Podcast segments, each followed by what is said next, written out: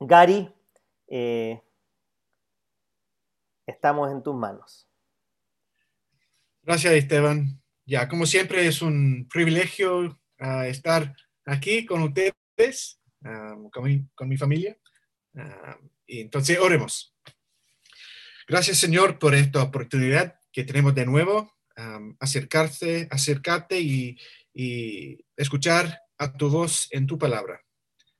Ayúdanos, Señor, no solo escuchar tu voz, sino también entender y poner en práctica. Uh, y oremos esto en el nombre de Jesús. Amén. Ya mira, es, es obvio que yo no soy chileno, ¿ya?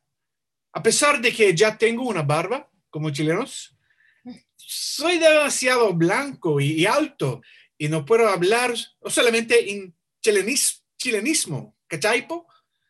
Y, y, a veces, mira, he sentido esta diferencia, especialmente en los momentos cuando alguien me trata de una manera distinta a causa de que no soy un chileno de verdad. Pero según me han contado, sería peor si yo fuera haitiano en Chile. He escuchado que ellos han sufrido mucho en Santiago a causa de su nacionalidad. Y mira, podemos ver una distinción física entre nosotros y crear barreras entre nosotros. Es fácil. Y quizás a veces lo hacemos sin pensarlo o, o, intentarlo. Y yo sé que yo a veces también he sido culpable de, esto mismo.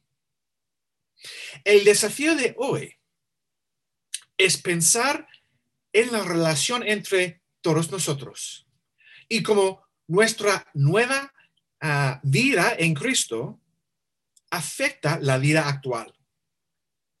El desafío es recordar quiénes éramos y quiénes somos ahora en Cristo. Como estaban, estaban, Esteban uh, dijo, seguimos con la serie actual de sermones titulada Nueva Identidad, basada en el libro de Efesios. Y hoy la predicación se titula Somos reconciliados, lo cual es una característica de nuestra identidad en Cristo. Y según esta serie, um, tenemos una nueva identidad en Cristo. Ya se ha visto que esta identidad significa en Cristo somos santos, somos bendecidos, apreciados y salvos. Y hoy veremos que nuestra nueva identidad en Cristo implica que somos reconciliados. Entonces, les voy a pedir que abran sus Biblias en Efesios capítulo 2, versículos 11 al 22, y que la mantengan abierto para que veamos lo que Dios tiene preparado para cada uno de nosotros en su palabra. Y muchas veces en las epístolas del apóstol Pablo suelen dividirse en dos secciones. La primera es la descripción de la identidad de los seguidores de Cristo. Y la segunda se trata de cómo ellos deberían vivir para reflejar esta realidad. O sea, la descripción de, de quienes somos en Cristo. Y por lo tanto, cómo debemos comportarnos. Ya en términos gramáticos podemos ver el indicativo y el imperativo. Y eso es lo que tenemos en el libro de Efesios por lo general. Pero el pasaje de hoy comienza con un por lo tanto y el imperativo. Entonces, debemos revisar brevemente, brevemente la sección anterior porque el, el imperativo, recuerden, es uh, el por lo tanto, se basa en los detalles que vienen anteriormente uh, en el inicio del capítulo 2. Entonces, la semana pasada vieron que solo en Jesús hay salvación. Solo en Jesús hay salvación. Fuimos salvados en Cristo. Estamos siendo salvados por Cristo y seremos salvas, salvos para Cristo. Y eso es nueva, ah, nuestra nueva identidad en Cristo. Estábamos muertos en nuestros pecados, éramos por naturaleza objetos de la ira de Dios, pero Dios, a causa de su gran amor, ah, misericordia y gracia, nos dio vida con Cristo. Entonces, en el versículo 11, después de esta afirmación, dice, por lo tanto, y por lo tanto, recuerden, recuerden lo que Jesús ha hecho y lo que ustedes eran. Y recuerden lo que ya son. Recuerden estas cosas sobre su identidad. Entonces, en el versículo 11, la primera cosa que les recuerda es de su identidad antes de conocer a Cristo. Porque la, iglesia en Éfeso tenía un, grupo significativo de gentiles. A este grupo, los judíos los llamaban incircuncisos. Mira, por mi parte, me han llamado muchas cosas en mi vida, pero nunca ah, incircunciso. Mira, como insulto, esto no me afectaría en, lo, más mínimo, ¿ya? Ah, o dice, vale hongo, ¿ya? Por otro lado, para los judíos que vivieron en esa época en la ciudad de Éfeso, ser ircunciso era malo, porque eso significaba que estas personas fueron excluidas de la familia de Dios. No podían tener ninguna relación con el Señor. No podían ser parte de la familia de Dios. No podían ser ciudadanos del reino de Dios con todos los beneficios y bendiciones que eso implicaba. Entonces, para los judíos, la circuncisión era la marca física del pacto con el Señor. Y para destacar la distinción entre el pueblo de Dios y los demás, entre los que están adentro y los que están afuera. Entonces, la circuncisión era la evidencia de la exclusión del pueblo de Dios. Pero miren conmigo cómo Pablo describe esta actitud en su descripción. En su descripción usa las palabras son llamados y incircuncisos. Y dice que la circuncisión de los judíos es algo que se hace en el cuerpo por mano humana.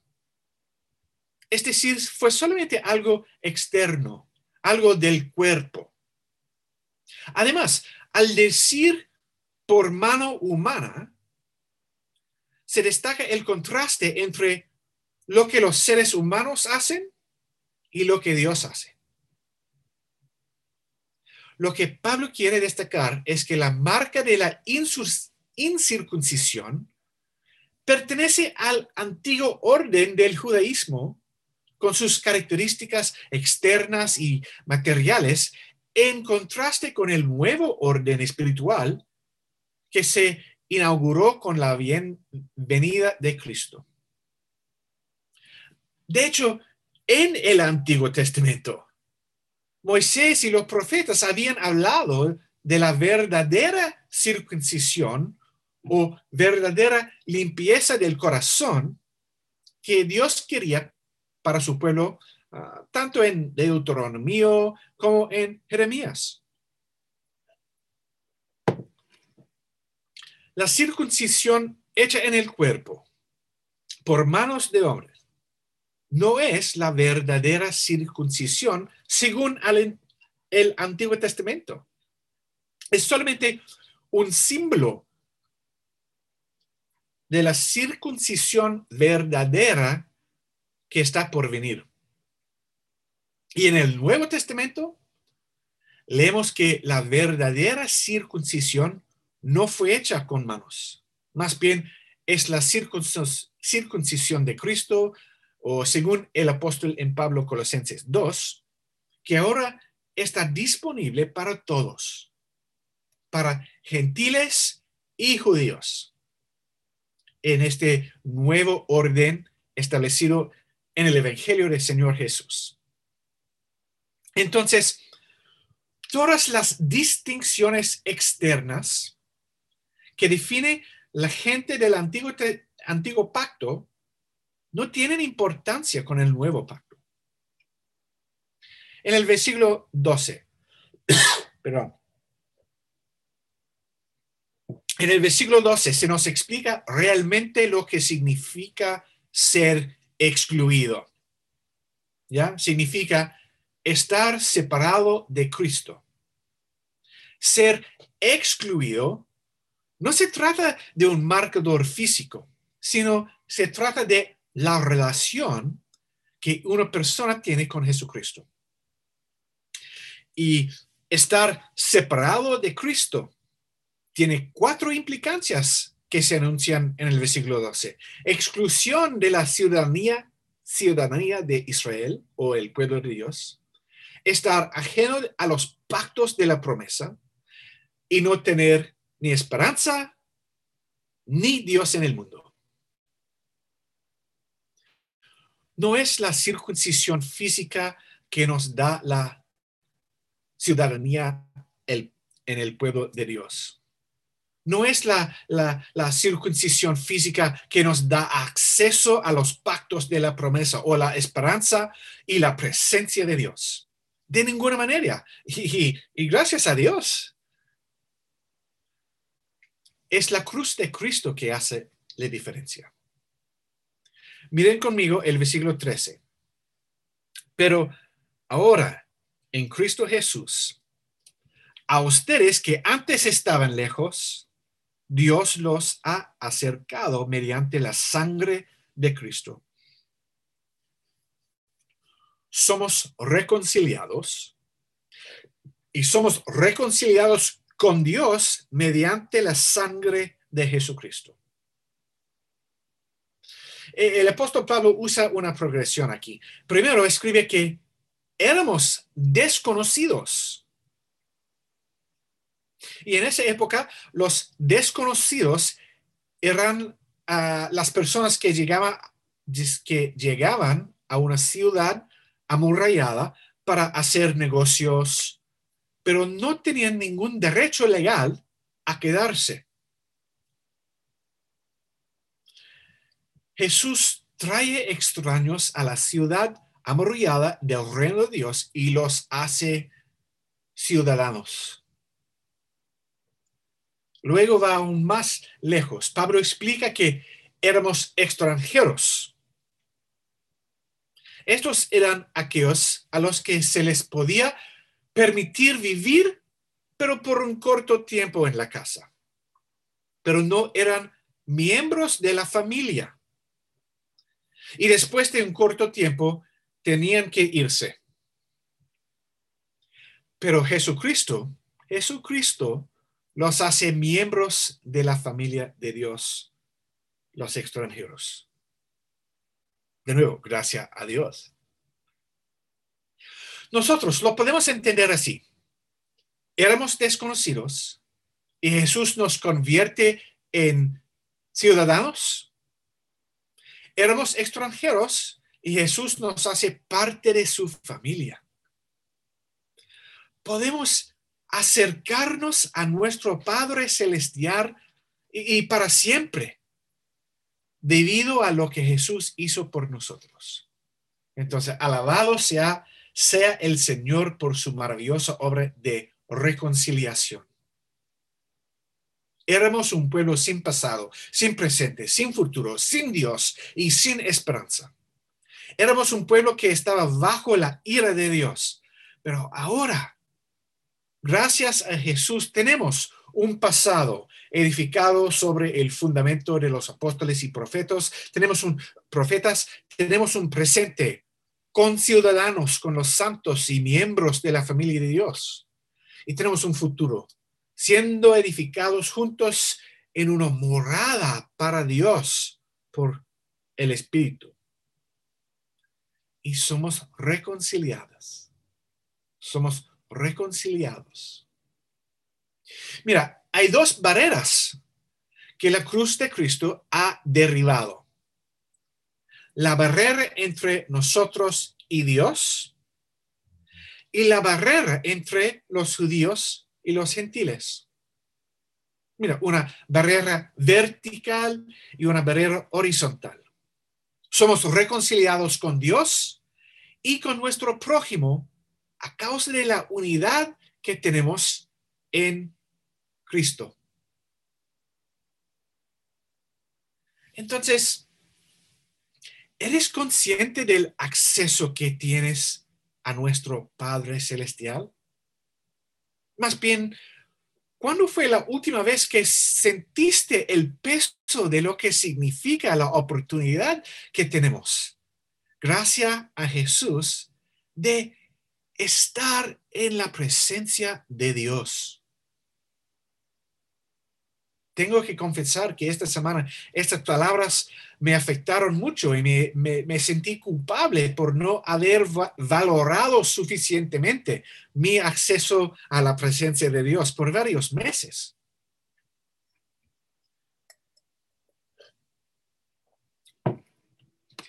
Entonces, los versículos 14 al 18 forman la parte central del pasaje de hoy y expliquen cómo, gracias a la muerte de Cristo, los lectores podían acercarse a Dios y también acentúa la unidad que ellos tenían en Cristo.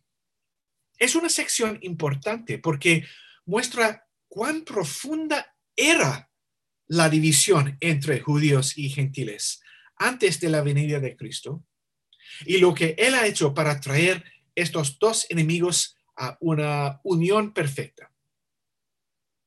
Es interesante que en esta sección no se usa el lenguaje de ustedes, sino que el de nosotros, como personas reconciliadas a causa de Jesucristo. Miren conmigo estos versículos de nuevo. Dice, porque Cristo es nuestra paz de los dos pueblos ha hecho uno solo, derribando mediante su sacrificio el muro de enemistad que nos separaba, pues anuló la ley con sus mandamientos y requisitos. Esto lo hizo para crear en sí mismo de los dos pueblos una nueva humanidad al hacer la paz para reconciliar con Dios a ambos en un solo cuerpo mediante la cruz, por la que dio muerte a la enemistad. Él vino y proclamó paz a ustedes que estaban lejos y a paz a los que estaban cerca, pues por medio de Él tenemos acceso al Padre por un mismo espíritu. Es interesante que a lo largo de la historia de la humanidad, donde existe la cercanía, existe la enemistad. Entre naciones, entre tribus, entre comunidades, entre familias. Siempre ha habido enemistad entre prójimos. ¿Por qué? Porque es un resultado de la caída es un reflejo de la relación entre Dios y la humanidad caída, de la enemistad que existe entre el santo de Dios y la humanidad pecaminosa. Es una barrera que no podemos pasar ni destruir, destruir por nosotros mismos. Dios nos enseña aquí que es solo en Jesús que esta barrera de enemistad puede ser destruida. Es solamente en Jesucristo que encontramos la verdadera paz con Dios y entre nosotros. Vemos en la imagen de la cruz un ámbito vertical, es decir, la relación con Dios, y un ámbito horizontal, es decir, la relación con nuestro prójimo. Pero ¿cuántas historias hemos escuchado de personas que viven sin nunca perdonar a un miembro de, su familia o un amigo o compañero y menos buscar la reconciliación? Para reconciliarse se necesita dos personas dispuestas a perdonar de corazón. Y es por eso que siempre debemos recordar el Evangelio de Jesucristo, porque solo en Jesús podemos experimentar la destrucción de las barreras o los murales, de, de enemistad. Solo en Jesús encontramos la verdadera paz con Dios y entre nosotros. No importa si pensamos que somos personas buenas o el peor de los pecadores, es solo mediante la sangre de Jesucristo en la cruz podemos ser reconciliados con Dios. La cruz de Cristo rompe la barrera entre Dios y la humanidad. Ya no tenemos enemistad con Dios. Su ira ya no está sobre nosotros. Y asimismo la cruz de Cristo rompe todas las barreras humanas que hemos puesto entre nosotros y que nos han causado tanta enemistad y conflicto. Ya no existe distinciones entre los judíos y gentiles. De hecho, todas las barreras, las barreras raciales, sociales, culturales, económicas, políticas, etcétera, etcétera, que han causado enemistad, se rompe. incluyendo entre las hinchas de Antofagasta y Cobreloa, por ejemplo. Pero una pregunta desafiante para la iglesia es, ¿mantenemos alguna barrera entre nosotros? Por ejemplo, ¿nos importa si alguna persona de la iglesia apoya el partido político de la izquierda o la derecha? ¿Nos importa si alguna persona de la iglesia vive en la calle o en una mansión? ¿Nos importa si vive en el sector norte o en el sector sur de la ciudad o si vive bajo o sobre la línea del tren? ¿Nos importa si se viene en auto nuevo o antiguo o si viene a pie, o si es un profesional o si no lo es. Nos importa si una persona de la iglesia es extraña ah, o es un extranjero. ¿Hace diferencia para nosotros si viene de, de Venezuela, Colombia, Bolivia, Australia? Escuchen el versículo 19 ustedes ya no son extraños ni extranjeros, sino con ciudadanos de los santos y miembros de la familia de Dios. Somos reconciliados. Y somos reconciliados no solo con Dios, sino también los unos con los otros. Como dice la palabra de Dios al final del pasaje de hoy, en Cristo, ustedes son edificados juntamente para ser morada de Dios por su Espíritu. En Cristo somos reconciliados a Dios y el uno con el eh, al otro, juntos. Somos el edificio donde mora Dios, juntos chilenos, australianos, haitianos, colombianos, venezolanos, bolivianos, peruanos, por fe, unidos en Cristo donde mora Dios. los de la izquierda, los de derecha, los cuicos, los flaites, los de Santiago y los de, eh, de provincia, los nortinos, sureños, por fe estamos unidos en Cristo donde mora Dios las distinciones humanas no importan. Somos reconciliados y juntos somos reconciliados con Dios. Esto es parte de nuestra identidad en Cristo. Entonces,